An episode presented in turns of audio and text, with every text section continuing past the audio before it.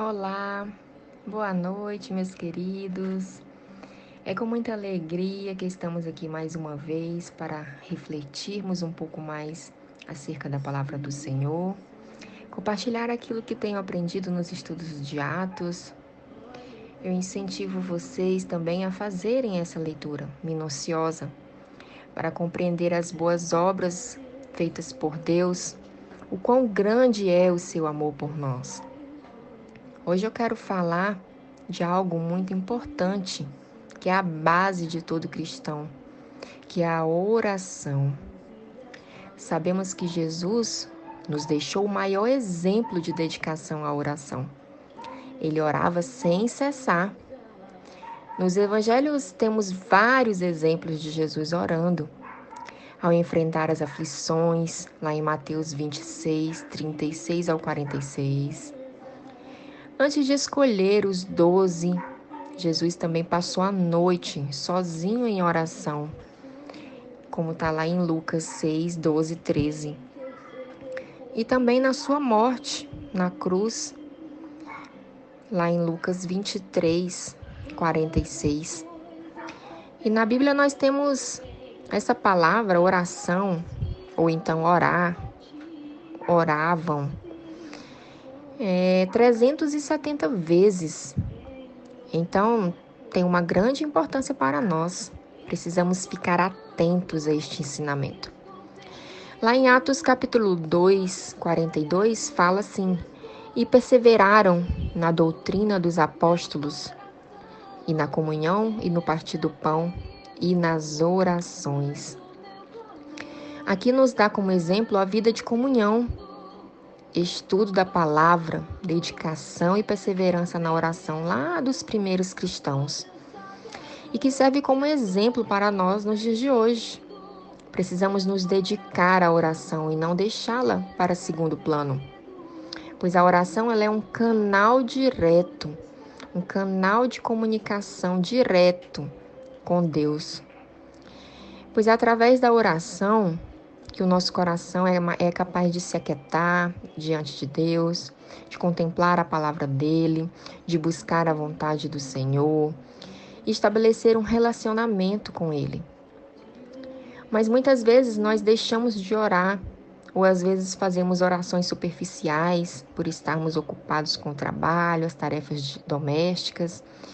Em geral, só conseguimos fazer as orações sem nos envolver e simplesmente tratamos Deus de forma superficial, dizendo umas poucas palavras desatentas ou aleatórias.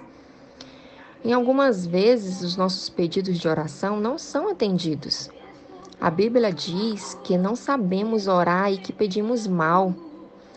Pedis e não recebereis, porque pedis mal, para os guardardes em vossos prazeres para o gastardes, perdão, em vossos prazeres.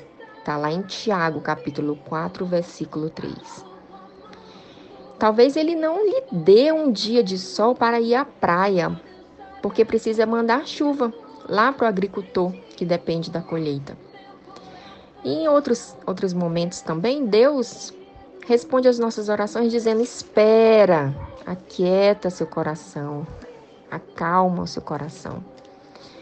Mas nem por isso, porque Deus diz não às nossas orações, ou espera para a gente esperar, ou Ele diz não para nós, mesmo assim não, não podemos desistir de orar.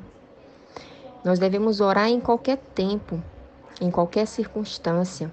Devemos conversar com Deus, manter essa comunhão com o Pai em alta.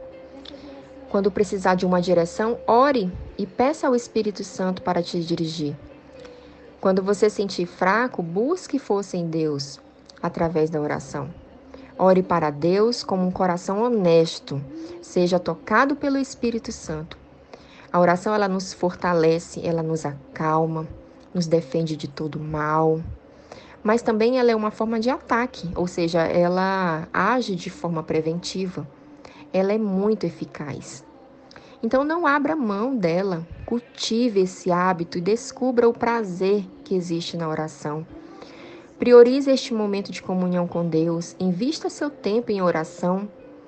Quando você começar a praticá-la com frequência, ficará ansioso para ter de novo o seu novo momento a sós com Deus.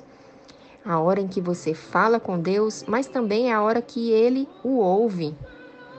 Este é o verdadeiro relacionamento com o Pai. Amém? Que você possa ter e conhecer esse relacionamento fiel ao Pai. Então eu vou fazer uma oração agora. Feche seus olhos, esteja com o coração voltado a Deus. Pai, perdoa-nos porque muitas vezes não sabemos orar. Nos ajude, Senhor, a termos um relacionamento íntimo com o Senhor, a termos esse desejo de conversarmos contigo, a fazermos aquilo que te agrada. Nos ajude, Senhor, nas nossas fraquezas. Espírito Santo, venha orar por nós, que às vezes na dor, no desespero, não sabemos nem pronunciar as palavras, mas a Bíblia nos garante que o próprio Espírito intercede por nós com gemidos inexprimíveis. Abençoe, ó Deus, a cada um que está ouvindo este áudio nesse momento, que a oração deles também possa estar em conformidade com a tua vontade em primeiro lugar. É o meu pedido em nome santo de Jesus. Tenha uma boa noite, que Deus te abençoe e até a próxima. Fique com Deus.